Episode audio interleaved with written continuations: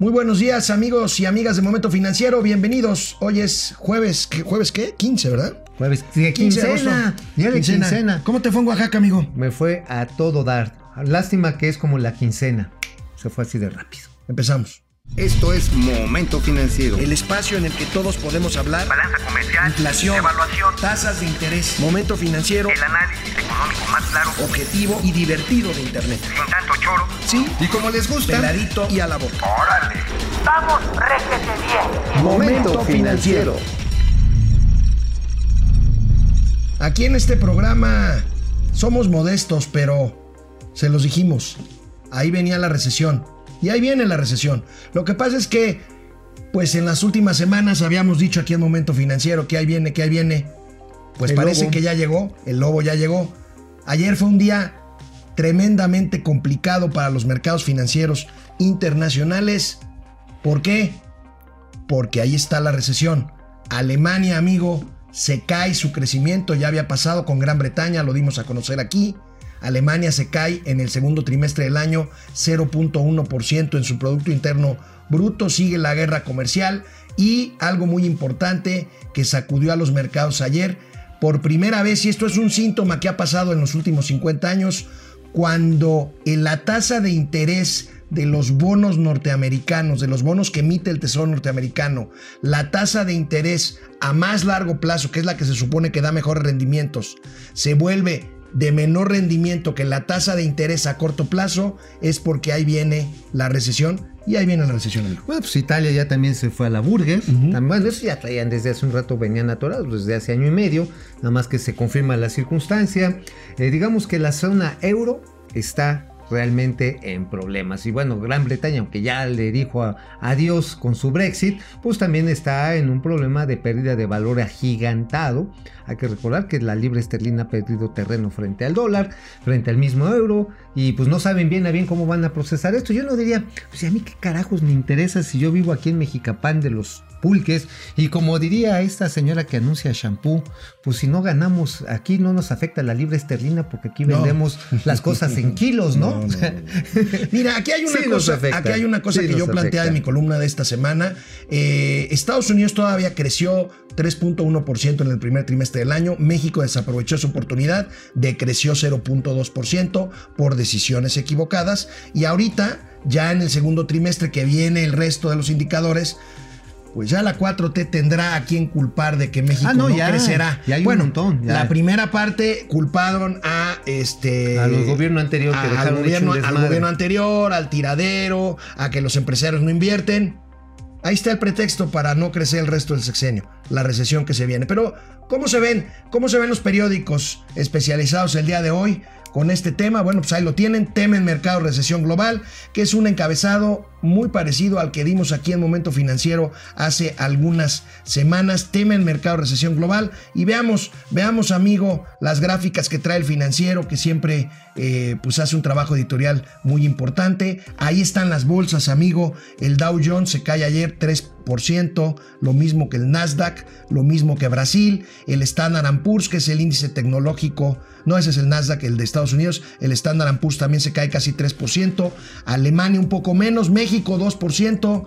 Pues ahí están las bolsas de una jornada que generalmente los cracks bursátiles no se dan en un miércoles, ¿eh? Ahora, también algo que es interesante, y esto para quien tenga liquidez, quien tenga billete, ahorita va a ser temporada de casa. Temporada de. eh, bueno, de oportunidades, ver, digo, mira, eh, lo- mira, lo- los grandes tiburones que tienen dinero para aguantar compran barato y se esperan lo que se tengan que esperar para vender. Sí, ahora sí, como decía el señor Trullet, decía el señor Trullet, Carlos eh, Trullet. Carlos Trullet, uno de los grandes inversionistas este, de nuestro país, en su momento fue uno de los fundadores de- del grupo Brisas. Bueno, si, si, si me lo permites, para ustedes, eh, ubican la cruz inmensa que está en Acapulco en lo alto de las brisas.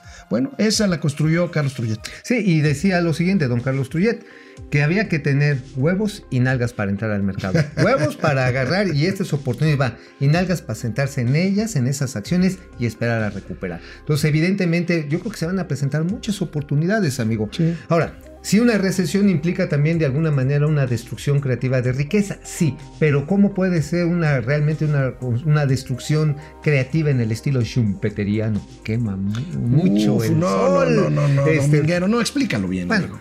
algo que permita seguir a la siguiente etapa, lo que diríamos coloquialmente, hacer de crisis un éxito. Una oportunidad. Una oportunidad, eso se oye, pero bien, Bueno, pero así. es- es dominguero, una, es- es una frase de Es estas un así. lugar común, es un lugar, Un común. A ver. común, eso es así.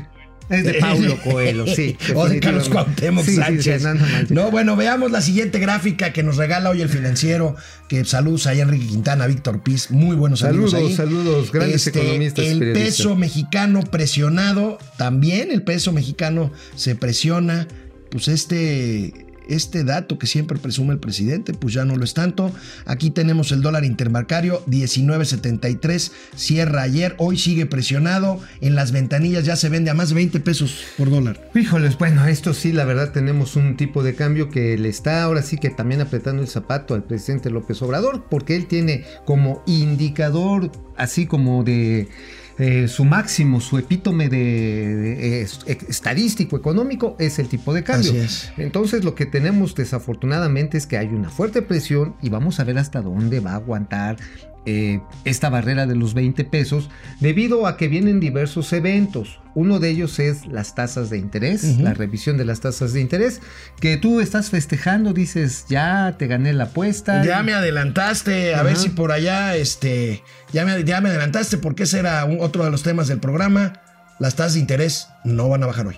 Pues, ¿y cómo sabes, con, No conejito? bajar. ¿Y qué tal si sí bajan, conejito? bien, ya o bajan dentro de una semana. Ah, no, no, no, yo estoy hablando de... No, no, no, No, no, ya ah, te pareces a... Ya Ah, ya sabes, sabes que, es que yo tengo otros no, datos. No, no, no, dentro, no. De, una dentro No, de un mes, no, perdón, no, no. viene otra junta. No, mi querido amigo, la ¿y apuesta es de hoy. No, yo, yo no, no estoy me rajando de la apuesta. Yo sí tengo palabra. y Bueno, a ver, volvamos al tema de los indicadores. PIB de Alemania. ¿Cómo se ve el PIB de Alemania? Amigo, amigo, Alemania, Alemania está ahí. Fíjense Es nada más. preocupante porque es el que mantiene a flote el conjunto de la economía industrial de Europa. Es Sí. el segundo país con el que México tiene mayor intercambio comercial. Es la tercera fuente de inversión extranjera hacia nuestro Es el, mo- país. es el motor de Europa.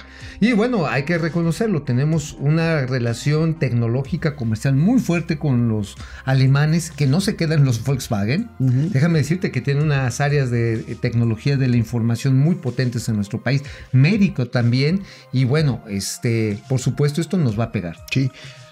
Bueno, este también la producción industrial de China viene para abajo. Veamos la siguiente gráfica que no es del financiero sino de reforma, que resume muy bien. Ahí están, amigo, las bolsas, ya lo veíamos. Eh, Francia, Alemania, Gran Bretaña, la Unión Europea y en América también. Recordemos el caso de Argentina y lo que les comentaba, el rendimiento del bono de Estados Unidos por primera vez en mucho tiempo, por lo menos desde la recesión de 2008, el rendimiento del bono de Estados Unidos a 10 años es menor que el que el que está negociado a tres meses, que esto los economistas lo catalogan como un síntoma inequívoco de que ahí viene la recesión en Estados Unidos. La pregunta es cuándo. Estados Unidos ya pasó de 3.1% de crecimiento del PIB en el primer trimestre a un Mira, me poco estoy menos de escribiendo 2%. con Brenanke. Estoy escribiendo con Brenanke. Pero si ya no es el titular No, de la pero se reserva. sabe muchas, muchas grillas. Sabe muchas grillas el señor Brenanke. Bueno, tenemos...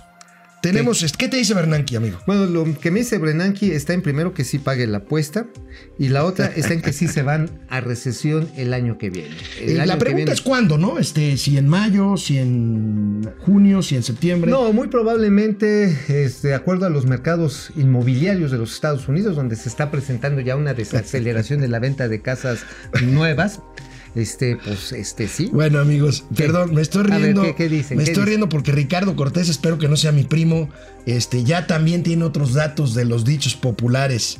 A ver, el mira. peje es el rey Midas. Todo lo que toca lo convierte en mierda. ¿Qué no era en oro? Este. Tiene otros datos de mi Yo tengo primo Ricardo datos. Cortés. Martín Fernández, saludos desde Libres, Puebla. ¿Conoces la- un uh, municipio Libres, Sí, Puebla? claro, claro, ¿Por el dónde está? municipio de Libres. Es hacia, es, es, es Puebla Centro.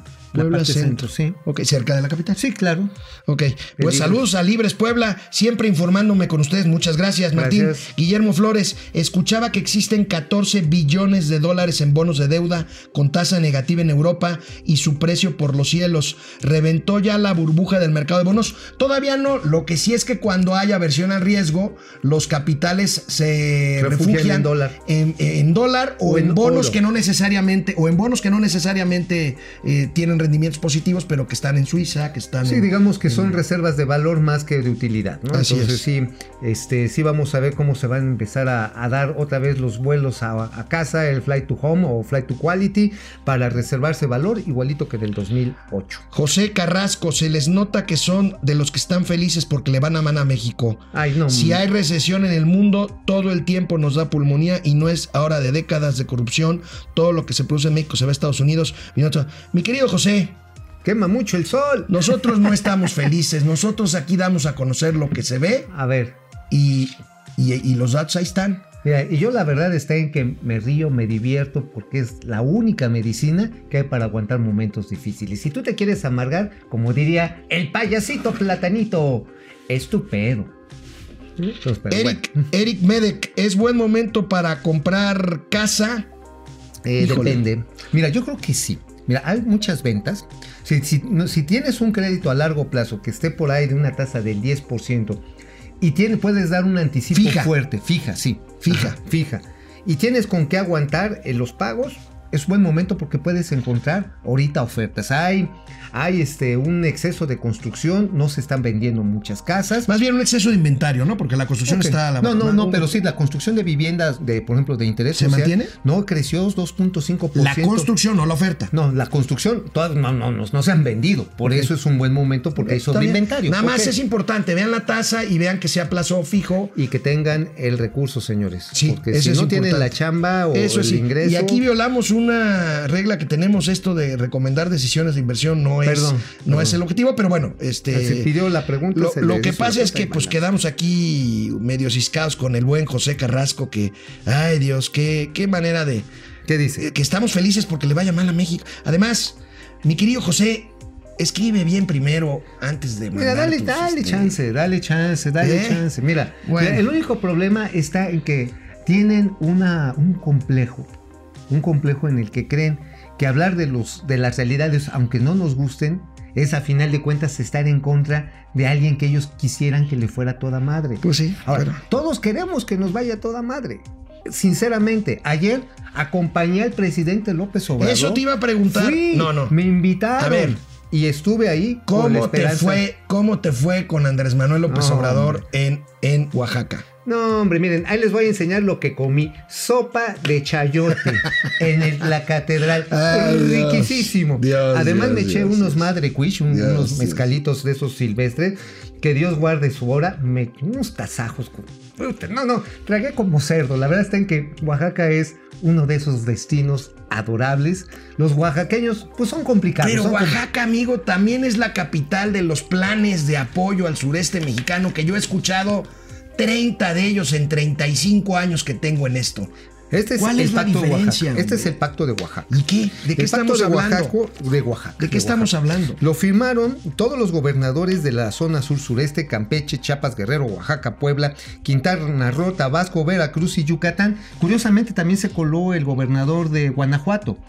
¿Y qué tiene que hacer Guanajuato? en Pues mira, yo creo que, ¿Si yo no creo es, que- digo, no es? no, pero sí, sí fue Sinue. Pero fíjate, yo creo que tiene una cosa que es una gran experiencia Guanajuato. ¿Cuándo viene la gran industrialización de Guanajuato? Cuando hacen tres cosas muy, muy brillantes. Gasoducto, vía de conexión de trenes polones a centros fabriles, puertos interiores para tener ferrocarril, aeropuerto y carreteras. Sí, nada y más. eso, Nada más eso- que Guanajuato viene creciendo a tasas promedio de arriba del 5%. Sí, pero, empe- pero empezó cuando la vida no valía nada en León, Guanajuato, Eso sí, cabrón. O sea, digo, sí. hay que empezar en algún pinche momento. Bueno, o sea, amigo. Si no, sí, sí te estás viendo muy fifilongo. No, no, Sí, no, sí, no, sí, no, no, mira. no, mira, lo que pasa es que, a ver, yo no voy a decir... Mi sopa de chayote. Yo no voy a decir lo mismo que dice Gabriel Cuadri de que México está atrasado por culpa de Oaxaca, Chiapas y Guerrero, pero sí es un hecho que la franja entre el centro hacia el norte y hacia el sur hace la diferencia en cuanto a niveles de desarrollo. Ah, sí, ah, no, claro, pero ¿cómo empiezas a romper precisamente este muro de miseria? Es ciertamente es otra vez el intento. Este pacto de Oaxaca es un proyecto que le llaman de cuatro hélices en el que va a participar gobierno federal, los gobiernos estatales, los que mencionaba, obviamente pues con las restricciones presupuestales que haya, porque aquí lo dice el mismo documento. Este participa la academia, participa el CIDE. Estuvo ahí Eduardo Sojo, él fue secretario de Economía con Vicente Fox, hoy es un académico muy destacado en el CIDE, Centro de Investigación y Docencia Económica. Saludos a todos los colegas que están por allá. para darle cuerpo a los proyectos de negocio, de infraestructura social, pero también de desarrollo, articularlos. Es decir, va la academia acompañando a también los industriales. Porque, por ejemplo, Eduardo Tricio andaba por allá, quiere echar El a dueño andar- del ala. El del ala, el de, el de Zacarías. El que Zacarías El, tenía due- el dueño del ala, el dueño del Ok, ala. sí, el, del- el que tenía un expendio, ¿no? Este, bueno, la cuestión está en que quieren abrir una cuenca lechera en Tabasco. Porque allá en Chihuahua, ahí, en Torreón, perdón, había ciertos problemas de la calidad del agua y quieren mudar parte de la operación a Tabasco. Sería una muy buena noticia. Claro que sí. Ahora, ellos mismos saben, están en el estudio, están trabajando, están viendo predios, todo eso. Es complicado, porque el ganado cebú de las zonas tropicales es bueno para la carne, pero para la leche, pues yo sé que tú sacas cuentas este, y no necesariamente es tan bueno el cebú. Ay, amigo, hablando de hélices, hablando. Pero mira, yo hasta no ver, no creer, porque he visto muchos planes de desarrollo para Tienes el sureste. toda la razón. Esperemos que este funcione, esperemos que Lala abra su planta en Tabasco. Pero en Oaxaca estaban construyendo, amigo, un avión 100% mexicano. Así es, ya, ahí está, ahí está, ahí pueden ver al P0004. El es una- PG-01. El- bueno, le quieren poner el PT-01 porque este sí sería un avión presidencial. Mira, cabe el piloto Y el peje. Y el peje. Y hay- El hay- presidente, el presidente. El presidente lleva 2.250 kilómetros de autonomía. O sea, sí se puede ir a la reunión de la ONU y, y no esperar un avión comercial. Por cierto, ayer que regresé en Aeroméxico de Oaxaca, realmente ya me habían salido nuevas amígdalas, hermano. Porque iba, iba Olguita Sánchez Cordero. Ajá. Iba el señor Miguel Tarruco, que por cierto quema mucho el sol, ¿eh? Bueno, pues Bueno, está, sí, está, es- es está medio devaluado, Miguel medio, Torruco. medio indigerible. Es más, hasta le dije, oiga, no me dejaron subir mi molito este, aquí al avión, me lo retuvieron. Dice, no, es que estalla. Dije, no, pues no Estalla- me, no me estalla el mole. El mole, que pues, pues lo traía empacado, no me lo he comido con frijoles, a lo mejor así sí. Pero bueno, este, el asunto está en que eh, también iba el director de Infonavit y fui platicando con él. Trae proyectos muy interesantes para reordenar las zonas urbanas del sureste que están creciendo a lo pendejo. Pues yo hasta no ver, no creer. Mira, el Infonavit sí tiene una herramienta para ordenar los polígonos. ¿Y sabes cuál va a ser? Van a eximir del pago de lo que es la transferencia de la propiedad cuando alguien obtiene su crédito. 5% es, de 5 a 7% es el arancel que se paga cuando se adquiere una casa Sí. nueva. Y esto lo va a echar a andar el Infonavit. Ah, Si hacen eso, ayudan a que la gente formalice su propiedad y entonces haces un catastro, haces un registro y además empiezas a comprar, cobrar predial y además estableces los polígonos de crecimiento urbano. O sea, ahí sí tienes una herramienta real para ordenar el crecimiento e impulsar. Bueno, sea, más yo sé que comentarios. no me crees, No, pero no, yo bien, soy, yo bien, soy escéptico nada más. José Memo García, llevan diciendo meses y meses, ahí viene la recesión. José, de nada. De nada. Sí. Me estás agradeciendo, ¿no? De nada. Pues sí. Martín Fernández, necesitamos una mejor manera de evaluar las políticas públicas. es cierto. Totalmente de acuerdo. Es cierto. Y el CIDE va a participar en ello. Pues ojalá, ojalá el CIDE, pero ojalá también el Coneval, porque el Coneval, contra lo que muchos creen, insisto, el, el Coneval no sirve nada más para medir la pobreza o para batir la pobreza, sirve para medir los resultados de políticas públicas en materia social. Mira, fíjate, hablando de políticas públicas, ayer el presidente decía en este evento, este que una de lo que de lo que ellos están buscando y eso es bueno. Ya ves que había dicho que la economía no le importaba tanto. No, Ujú. sí a huevos que sí le interesa. Sí, claro. Y él dijo, bueno, es que también estamos tratando que se mueva desde la base misma de los pueblos, la economía local. Y habló de estos eh, 5 mil kilómetros de caminos eh, rurales en Chiapas, en Oaxaca, en Guerrero, que se han ido arreglando con una inversión estimada de 14 mil millones de, de pesos, con mano de obra local. Él hablaba de tequio, pero pues, o sea, no es solamente trabajo voluntario, sí hay un pago. Este, y que son caminos de concreto que se espera y que duran. Qué bueno que se ha hecho esa transferencia para esos caminos. Mi única preocupación, y de veras lo pido al cielo, lo se lo pido a los amigos que trabajaron y le echaron todo su corazón para hacer esos caminos, de que hayan tenido asistencia tecnológica, que hayan tenido ingenieros que les ayudaran a calcular las pendientes, los drenajes, porque si no, en esos caminos, al la primera lluvia y con el peso de, los, de las unidades, si no están bien trazados, se van a ir. Yo por eso, de veras, no es que digan, es que no tiene esencia, eh, ciencia echar un camino, no, sí, tiene un chingo No, de sí ciencia. ciencia. Ojalá. de Bueno, veras, ya para irnos, tenga. Víctor Eduardo Hernández, ¿cuál es la información más actual del aeropuerto de Santa Lucía? ¿Ya se tiene fecha de inicio? No, no hay información actual. En la, la central Este- avionera de Santa Lucía. De hecho, hoy el presidente va a estar ahí, pero para supervisar la salida de los últimos libros de texto que se van a repartir con aviones militares en eh, diversos eh, puntos del territorio nacional. Y bueno, Y tiene- atentos hoy. ¿eh? Y tiene un pequeño pedazo ahí, el este, Santa Lucía, que es el agua. El agua que se la quieren Ya. traer del Valle del Mezquital. No, no, no va a alcanzar el agua. Ya los este, campesinos y los habitantes de esta Bueno. zona cerca de la presa Endo dijeron, nuestra agua, ni madre. Amigos y agua". amigas de Momento Financiero, hoy aproximadamente a la una de la tarde estén pendientes de la cuenta de Twitter arroba financiero M. Daremos a conocer en cuanto salga el dato del resultado de la, de la Junta Ya, de Gobierno del ya, ya, deja, deja, deja de... Bajará la tasa de interés. ¿Bajará? Nos vemos mañana. No, perdón, se queda igual. ¡Ya gané! Se queda igual. Vamos, réjete bien. Momento financiero.